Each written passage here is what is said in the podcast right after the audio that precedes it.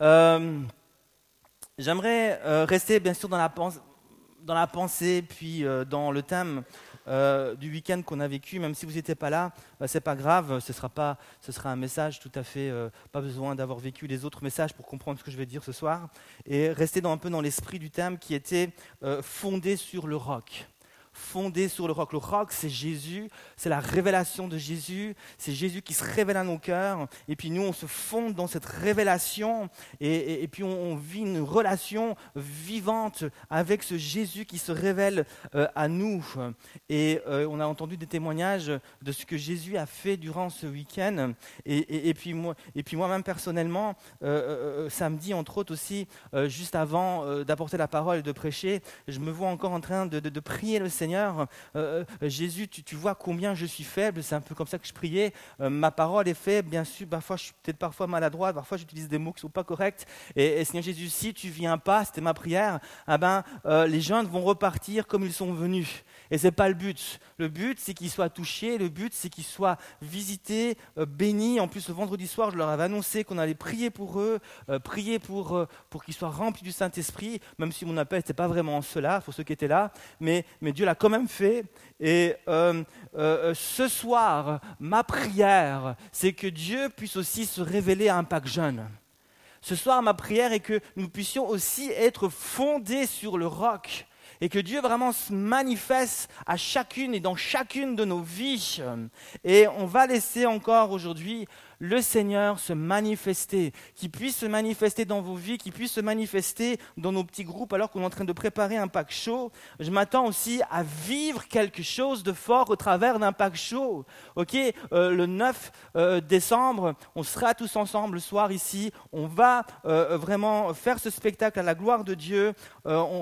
L'évangile sera proclamé et vraiment, je vous demande de vous attendre à vivre quelque chose de fort et, de, et de vous attendre à ce qu'il y ait des conversions, qu'il y ait des gens qui soient, oui, touchés, mais plus que touchés, des cœurs qui se décident à croire en Jésus. C'est notre but. Et euh, je ne sais pas pourquoi je dis tout ça, mais voilà, Dieu est grand, il est bon, et il va faire donc des grandes choses. Alors on va rester toujours dans cette thématique euh, de fonder euh, sur le roc et je vous invite donc euh, sans plus tarder, on va lire un verset ensemble qui sera le verset clé de ce message que je vous apporte ce soir, qui est dans la première lettre que Pierre, l'apôtre Pierre a écrit 1 Pierre chapitre 5 verset 10. 1 Pierre chapitre 5 verset 10. Je voudrais vous prêcher à partir de ce verset, 1 Pierre chapitre 5 verset 10 qui dit ceci dans la version seconde, le Dieu de toute grâce, qui en Christ, en Jésus, vous a appelé à sa gloire éternelle, après que vous aurez souffert un peu de temps, vous formera lui-même, vous affermira, vous fortifiera, vous rendra inébranlable. Il y a une autre version qui dit, français courant, mais aussi la parole vivante, qui dit mais quand vous aurez souffert un peu de temps, Dieu, l'auteur de toute grâce, qui vous a appelé à sa gloire éternelle, dans la communion avec Jésus-Christ, vous relèvera lui-même, vous affermira, vous fortifiera et vous rendra inébranlable en vous établissant, en vous établissant sur un fondement solide, sur le roc. C'est ça que ça veut dire. Il y a donc quelque chose d'extrêmement intéressant dans ce verset au travers de ce verset, on comprend que Dieu désire et veut faire, il est en train de faire une œuvre dans nos cœurs. Dieu est en train de faire quelque chose d'énorme dans ma vie, mais aussi dans ta vie et dans la vie de chacun d'entre nous qui avons cru en Jésus. C'est ce que Pierre est en train de nous annoncer ici. Dieu est en train d'accomplir une œuvre énorme. Écoute-moi bien. Dieu veut accomplir énormément de choses au travers de toi, mais Dieu veut accomplir aussi une énorme chose dans ta vie. Et je dirais même que c'est lié. Tu seras incapable d'accomplir énormément, énormément de choses pour Dieu, d'être un arbre solide qui porte beaucoup de fruits, à moins que Dieu se révèle à toi et fasse une œuvre énorme dans ta propre vie d'abord. Avant de pouvoir toucher le monde, avant de pouvoir être utile entre les mains de Dieu, Dieu veut que tu sois, que tu te laisses juste façonner par sa main, toucher. Il veut faire une œuvre. Alors quelle est cette œuvre? Si extraordinaire, tellement énorme. Voici ce que l'apôtre Pierre dit. Le Dieu de toute grâce veut te rendre inébranlable. Il veut te rendre inébranlable. C'est le titre de mon message ce soir. Jeune et inébranlable. Je crois qu'il est possible d'être jeune et inébranlable. Souvent, lorsque les aînés parlent de la jeunesse, c'est les jeunes ne savent pas trop quoi, ils sont toujours en train de se poser des questions, ils sont tantôt en haut, tantôt en bas, ils, savent, voilà, on ne sont pas toujours très fiables. Je crois, moi, que c'est possible d'être jeune et fiable, d'être jeune et fidèle, d'être jeune et inébranlable, d'être jeune et de savoir exactement où on va et qu'est-ce qu'on veut faire, d'être jeune et de pouvoir compter sur, sur tel ou tel jeune.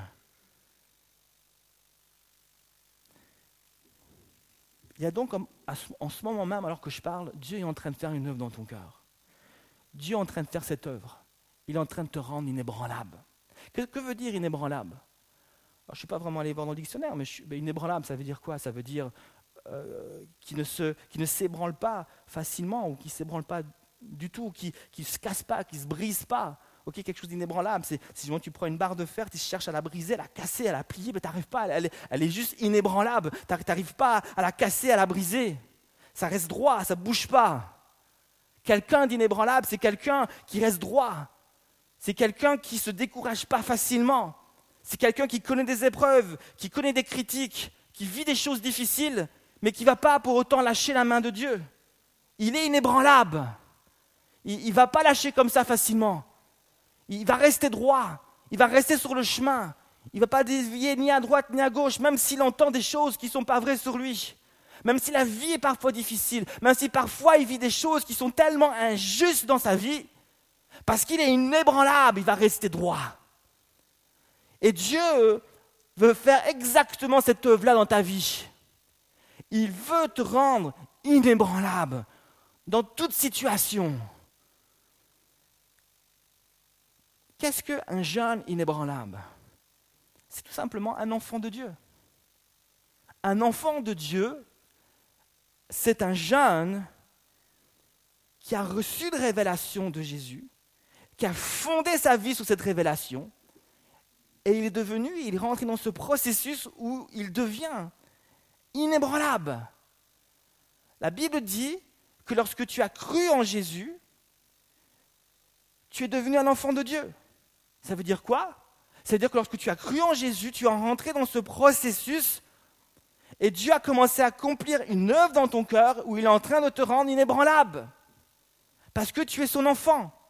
Un enfant de Dieu, par définition, est une personne, est un jeune qui est appelé à être inébranlable dans sa foi, dans ses pensées, dans ses sentiments, dans ses émotions. C'est un jeune qui est appelé à être victorieux sur ses émotions, sur ses pensées, sur ses sentiments. Ça, c'est un, ça, c'est un enfant de Dieu. Et ça, c'est ce que Dieu est en train de faire dans chacune de vos vies. Alors, on va juste voir rapidement deux choses que je pense que c'est important de comprendre. L'œuvre que Dieu veut accomplir dans nos vies, c'est un miracle. Devez comprendre cela. Cette œuvre que Dieu est en train d'accomplir et dont l'apôtre Pierre parle, c'est juste un miracle. la première chose qu'on a besoin de comprendre, c'est que ce miracle est certainement le plus grand et le plus beau des miracles. Quel est le plus grand des miracles? Lorsque tu pries pour un malade et que tu vois soudainement ce malade se réjouir parce que Dieu le touche et puis il est juste guéri. Il était physiquement malade, puis Dieu l'a touché, Dieu l'a guéri. C'est beau de voir ça. Vous avez peut-être vécu vous-même ça personnellement. Peut-être que vous avez prié pour quelqu'un, vous avez vu quelqu'un être guéri. Puis ça, réjouit votre cœur de vivre un miracle personnellement ou d'être utilisé par Dieu pour euh, guérir quelqu'un. C'est juste extraordinaire. C'est extraordinaire de, prier pour quelqu'un qui est sous une oppression démoniaque et de voir cette personne être délivrée sur le champ. C'est beau, c'est un beau miracle de voir ce genre de choses.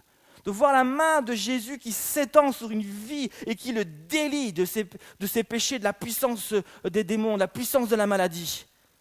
C'est beau de voir, c'est Jésus qui a fait ce genre de choses, euh, de voir des poissons qui se multiplient, du pain qui se multiplie. C'est extraordinaire de marcher sur l'eau et pourra pas courir sur l'eau. Moi, j'imagine en vacances sur la mer, je cours sur l'eau. Ce serait, extraordinaire hein, de, voir ce genre de choses. Ce serait encore plus extraordinaire de voler. Je vole. Ah, pourquoi pas Dieu serait peut-être, il capable de nous, donner ce pouvoir de voler. Puis ce serait, ce serait, ce serait juste incroyable. Ce sont, des choses extraordinaires. Mais quel est le plus grand des miracles? Est-ce que c'est une main qui s'étend sur une vie pour le guérir de ses maladies, pour le délivrer de l'oppression démoniaque, qui lui donne la grâce de, faire, de changer l'eau en vin ou je ne sais pas quoi? Ce sont des beaux miracles. Il faut rechercher ce genre de choses. Puisque l'apôtre Paul nous encourage dans 1 Corinthiens je pense que c'est 14, verset 1, ou en tout cas la, euh, fin du verset, je crois que c'est verset 1, qui nous encourage à rechercher les manifestations du Saint-Esprit. Il nous encourage à rechercher la prophétie, les miracles, la guérison, la parole de sagesse, de connaissance, il dit aspirez à voir Dieu se manifester dans vos vies, au milieu de votre église, dans votre groupe de jeunes. Aspirez à ce que Dieu parle au travers de vous. Aspirez à ce que Dieu étende sa main, qui des guérisons. Si tu es malade, tu peux aspirer à ce que Dieu te touche et te guérisse. Si tu, as, tu, si tu combats avec un lien, avec une chaîne, tu peux prier et aspirer à ce que Dieu te délivre de cela. La Bible nous encourage à rechercher la manifestation du Saint-Esprit dans nos vies et au milieu de nous. Mais maintenant la question est, quel est le plus grand des miracles? Est-ce que c'est une main qui s'étend, la main de Dieu qui s'étend et qui délivre, qui guérit? C'est beau, mais ce n'est pas ça le plus grand des miracles. Le plus grand des miracles, c'est une main, la main de Dieu qui s'étend, mais pour écrire ton nom dans le livre de vie. Ça, c'est le plus grand des miracles. Ça a été mon expérience lorsque Jésus m'a sauvé. Et lorsqu'il m'a sauvé, il est venu, il a étendu sa main, il m'a délivré de mon pression démoniaque. Mais juste après, Jésus me donne une vision où je vois la main de Dieu qui écrit dans un livre. Et je sais que ce livre, c'est le livre de vie parce que Apocalypse en parle. et j'ai vu mon nom être écrit dans ce livre de vie en dessous d'une liste de noms. Est-ce que ton nom est écrit dans ce livre de vie? Ça, c'est le plus beau des miracles. Un jour, Jésus va envoyer ses disciples deux par deux pour prêcher l'évangile, pour chasser les démons, pour guérir les malades. Dans Luc chapitre 10, il va les envoyer deux par deux. Les disciples vont partir, ils vont prêcher l'évangile, ils vont prier pour les malades, ils vont chasser les démons. Et après avoir vécu cette belle journée, les disciples vont revenir vers Jésus. Mais lorsqu'ils vont revenir vers Jésus, J'imagine mal les disciples revenir tout doucement, tout pénaud comme ça, puis tout triste, regardant le sol. ils ont vécu comme s'ils avaient vécu une mauvaise journée, puis ils sont tristes, ils sont accablés, ils ont, ils peuvent plus, ils ont eu ras-le-bol, ils ont envie de tout laisser tomber. Non, non, non, c'est pas comme ça qu'ils sont revenus. Moi, j'imagine lorsque les disciples reviennent vers Jésus après avoir vécu ce qu'ils ont vécu, je les imagine en train de marcher d'un pas assez accéléré, puis ils cherchent Jésus où il est. Il est où Jésus? Eh, Jésus, Jésus, eh, tu sais quoi Jésus? On, a prêché l'évangile comme tu as dit au début, on ne savait pas trop ce qu'il fallait dire. On a commencé à partager notre témoignage que tu as fait dans notre vie. Puis, soudainement, on a une inspiration, on a eu des révélations, on leur a prêché l'évangile. C'était juste incroyable. Les gens ont commencé à pleurer tellement c'était beau. ok? Et, puis, euh, et, puis, il y avait des malades qui étaient là. On a un peu hésité, mais on a dit, on y va. Jésus nous a dit, prie pour les malades. On a prié pour les malades, et puis ça vous guéri. Et, puis il y avait des gens qui étaient sous l'oppression démoniaque. On a prié pour eux. Et c'est quoi? Les démons, ils sont partis. Et c'était juste extraordinaire de voir cela. Puis ils sont excités, ils ont dit, Seigneur Jésus, on a juste envie de sauter, de danser, Alléluia. Je suis normal, hein.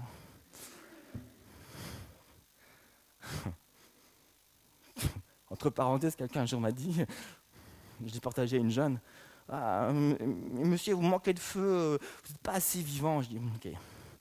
C'est juste une parenthèse, ça m'a fait rire. Euh, si vous voulez connaître toute l'histoire, euh, vous pouvez venir me voir à la fin.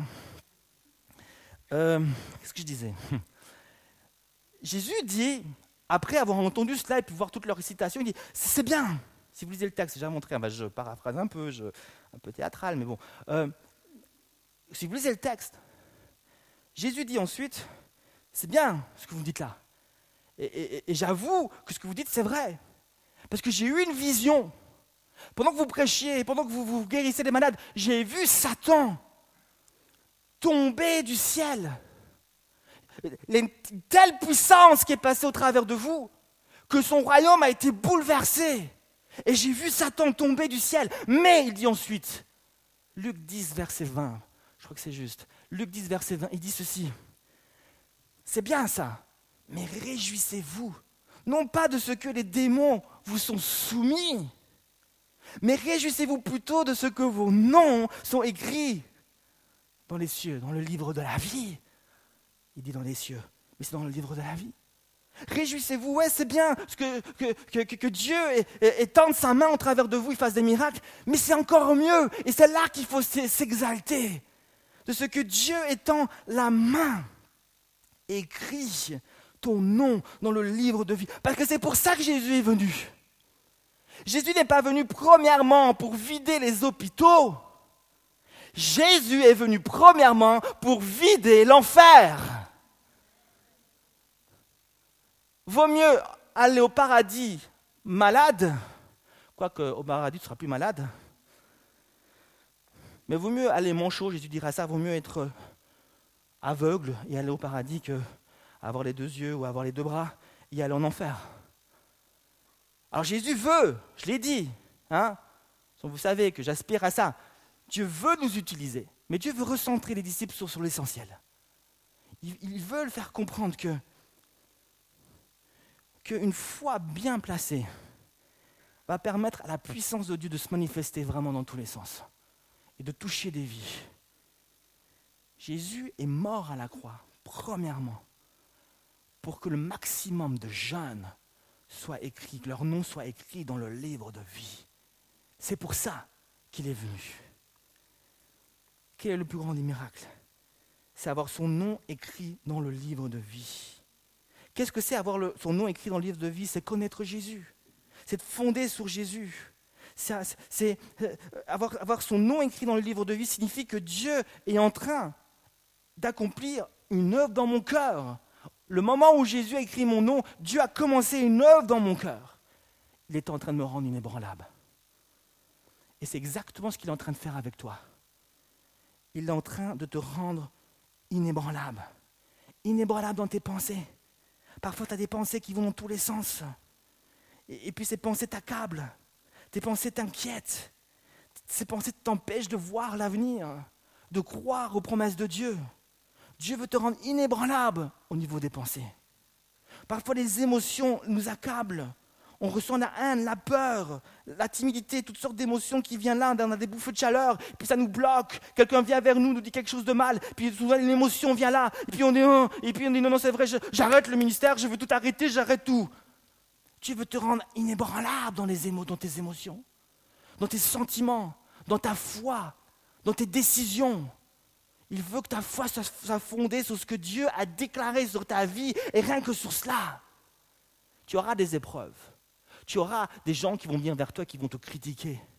Tu auras toutes ces choses-là qui vont venir. Surtout si tu veux, si tu aspires au leadership. Et c'est pour ça Dieu veut faire de toi quelqu'un d'inébranlable. Quelqu'un qui ne va pas bouger. Quelqu'un qui va être stable. Amen. Deuxième chose à bien comprendre.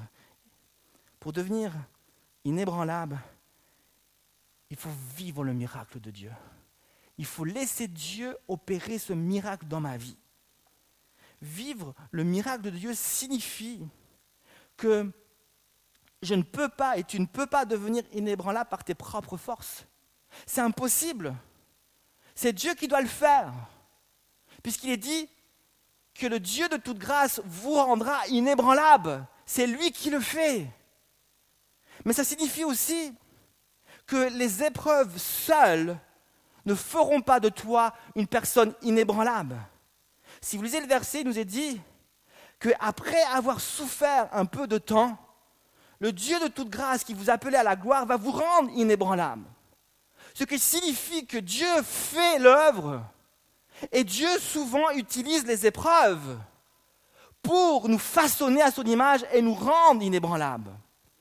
Et les épreuves qu'on peut vivre, les tempêtes qu'on peut subir, c'est un, outil que Dieu va utiliser pour faire son œuvre dans notre vie. Et donc il y a deux façons de voir l'épreuve. Quelque chose qui te fait trébucher ou quelque chose que tu peux surmonter. Et tu peux voir l'épreuve comme quelque chose qui va venir t'écraser, comme le fouet de Dieu qui se s'abat contre toi. Tcha Méchant jeune. Ouais, je souffre, j'ai une épreuve, je l'ai mérité. Dieu m'aime pas, Dieu m'aime pas, il m'aime, mais cha Méchant jeune. Puis je dis, Seigneur, c'est vrai, je mérite l'épreuve, arrête s'il te plaît. Cha Seigneur, ok, c'est bon, j'ai compris. Cha Ok. Et, soit tu peux voir l'épreuve comme, comme le marteau de Dieu qui vient t'écraser, qui vient t'enfoncer, et puis là tu lâches tout. Ou tu peux voir l'épreuve comme l'outil, comme un outil de, sculpture entre les mains de Dieu qui vient te sculpter, te façonner et faire de toi cet enfant de Dieu, cette personne inébranlable. Deux façons de voir l'épreuve. Quelque chose qui vient t'écraser, qui vient te mettre knock-out, KO. Ou alors quelque chose qui vient au contraire te rapprocher de Dieu. Deux façons de voir euh, l'épreuve. Vous savez, tout le monde vivra des épreuves. Il y a certaines personnes qui disent Je veux être chrétien, comme ça je ne connaîtrai pas d'épreuves. Mais ce n'est pas vrai. Au contraire, tu vas connaître des épreuves, et peut-être encore beaucoup d'épreuves, peut-être plus qu'avant. Mais tu connaîtras aussi, bien sûr, des moments incroyables de gloire. Parce que la Bible dit, et l'épreuve sert à ça, à faire ressortir la gloire de Dieu. La Bible dit, après avoir souffert un peu de temps, le Dieu de toute grâce, qui vous a appelé à la gloire éternelle. Donc par l'épreuve, Dieu va faire éclater sa gloire dans nos vies. Et cette gloire va nous transformer parce que Corinthiens nous dit euh, que nous sommes transformés de gloire en gloire par le Saint-Esprit. Et cette gloire que Dieu va faire éclater par l'épreuve va me transformer et me rendre à l'image de Dieu, c'est-à-dire un jeune inébranlable. Et c'est ce que Dieu fait au travers de l'épreuve. Les non-chrétiens connaissent des épreuves. Mais en général, une personne qui n'a pas Jésus et qui connaît une épreuve, comment il en ressort? Il en ressort aigri, haineux, même s'il dit tout va bien, mais il est blessé, il est, aigri, comme je l'ai déjà dit, il est amer. Un chrétien, lorsqu'il vit une épreuve, peut aussi ressortir comme ça. Mais lorsque tu donnes ta main à Jésus, tu te sens sur lui, tu bâtis ta vie, tu vas, connaître des blessures, tu vas être blessé, tu vas être, tu vas être triste, tu vas vivre un tas de choses. Mais c'est possible de passer au travers de l'épreuve et d'en ressortir plus fort, d'en ressortir comme un diamant. Et Dieu voudrait faire de toutes les épreuves que tu as vécues, non plus une arme qui est en train de s'abattre contre toi et de t'abattre et, et, de te mettre knock-out, mais comme un outil qui va commencer à faire éclater la gloire de Dieu dans ta vie. Parce que tu as commencé à développer une nouvelle mentalité, tu as commencé à regarder euh, l'épreuve d'une manière différente. Pensez par exemple à Abraham, j'ai bientôt terminé mon message. Pensez à Abraham. Dieu dit, la Bible dit, Dieu mit Abraham à l'épreuve. C'était quoi l'épreuve? Dieu dit, donne-moi ton fils, celui que tu as attendu 25 ans. Je le veux maintenant, je veux que tu le tues. Ah ouais? Ouais, je veux que tu, tu là-bas et tu, tu le plantes. Ah, c'est vrai? Quand je dis ça, des fois, après, des fois, je me dis, fou, Dieu était quand même fou, t'es dur, hein Imagine, Dieu me dit, Michel, oui, prends Alexis, quoi, oui, va là-haut, ou là-haut, va sur euh, telle montagne, le Salève, ou je sais pas. Et là, tu regardes Genève, regarde le jet d'eau, oui, et tu le plantes. Ah Vous imaginez? C'est horrible C'est horrible Et Dieu demande ça à Abraham. La Bible dit qu'Abraham, n'a pas regardé l'épreuve et puis il a dit, il a maudit Dieu, Dieu, qu'est-ce que tu fais? Mais t'es cruel, t'es fou. Non, il a adoré Dieu. La Bible dit qu'il a adoré Dieu. puis il a été, et puis il a, obéi à Dieu. Il n'avait pas, il n'était pas, aucune amertume. Et puis Dieu a vu son cœur et Dieu a dit, stop, ne plante pas l'enfant. Retourne-toi, regarde, il a, j'ai pourvu un animal pour toi. Et parce que tu as fait ça, maintenant tu vas voir ma gloire. Parce que tu m'as obéi, je sais maintenant que tu me crains. Et parce que tu m'as obéi, vous pouvez lire euh, dans, la Genèse, Dieu va commencer à le bénir, lui, à lui rappeler des promesses et des promesses et des promesses. Pensez à Marthe et à Marie. Leur frère Lazare est tombé malade. Première réaction, appelle Jésus. Jésus n'est pas dans le coin. Elles envoient des serviteurs le chercher. Et quand les serviteurs viennent, le Père parle à Jésus, le Père céleste parle à Jésus et dit, cette maladie n'est pas pour la mort, mais pour la gloire de Dieu, afin que le Fils de l'homme soit glorifié au travers d'elle. Alors Jésus dit, ok, cette maladie n'est pas pour la mort, c'était une dure épreuve. Et Jésus va rester là. Il va leur laisser, il va, les laisser vivre l'épreuve. Lazare va mourir. Jésus aurait pu y aller, il aurait pu guérir Lazare. C'était pourquoi Jésus t'a fait ça? Pourquoi tu, tu, aurais pu venir et tu viens pas? Jésus a voulu qu'il vive, qu'il passe par cette épreuve. Parce qu'il voulait utiliser cette épreuve pour les impacter, pour révéler sa gloire et les rendre inébranlables dans leur foi en, lui-même. Et c'est ce qu'il a fait. Vous connaissez le texte dans Jean chapitre 11. Il va venir et il va ressusciter Lazare et, le village entier va être sous le choc, tellement ça va être puissant. Alors je voudrais t'inviter, et j'ai bientôt fini, je vous dis la vérité là. Je voudrais vraiment vous inviter ce soir à vous fonder sur le roc. Et quand il y a une épreuve qui va venir, de ne pas vous laisser décourager. De ne pas laisser cette épreuve vous éjecter du rocher, mais rester fermement assis, euh, assis ou debout, fondé, enraciné sur le rocher. Je ne sais pas si vous connaissez cette petite parabole. Cette parabole du, de la fleur, on appelle ça la fleur et le papillon. un jour, un jeune homme prie, il dit au Seigneur, c'est une parabole, hein, il dit Seigneur, je voudrais tellement avoir une fleur et un papillon. Et le Seigneur, au lieu de lui donner une fleur et un papillon, va lui donner un cactus et une petite chenille, insignifiante, toute gluante. Et puis il voit ça, il dit, Seigneur, qu'est-ce que tu fais? Pourquoi tu te donnes une épreuve avec des épines? Ça fait mal. Et puis pourquoi tu me donnes une petite chenille toute gluante là et toute insignifiante? Qu'est-ce que je peux faire avec ça? Moi je te demande, je te demande un papillon, une belle fleur, et tu tu me donnes ça. Il dit, bah, Seigneur, peut-être que tu, n'as pas le temps avec moi, peut-être mes prières ne sont pas assez importantes pour toi. Et puis il laisse la, le, le, cactus et la chenille là, et il s'en va. Quelque temps après, il revient à l'endroit. Et là, soudainement, il cherche la chenille, elle n'est plus là. Mais à la place, il voit un papillon qui vole. La chenille était devenue un papillon. Et puis, il regarde le cactus, et là, sur le cactus, il avait une énorme fleur. Belle fleur. Je me suis renseigné, en effet, sur les cactus, il y a des fleurs qui poussent. Et, et là, il est juste étonné. Incroyable. Et là, il se rend compte de la prière qu'il avait faite. Seigneur, je t'avais demandé une fleur, je t'avais demandé un papillon, mais en fait, tu as répondu à ma prière. Mais le problème était celui-ci. Dieu n'a pas répondu comme lui l'aurait voulu. Lui, il aurait voulu directement voir la fleur, pam Des fois, on se dit, moi je suis appelé, puis on s'imagine, moi je vais, directement être un super pasteur, ou je sais pas, voilà. Pas besoin d'aller à l'école biblique, même si ce n'est pas forcément obligé, mais je n'ai pas besoin de faire ceci ou cela, ou, ou, faire un stage avec Walter Zanzan. Non, pas la peine. Michel, dégage, c'est moi qui prêche ça tombe du ciel. Ça se passe pas comme ça. Le cactus qui fait mal des fois, qui pique.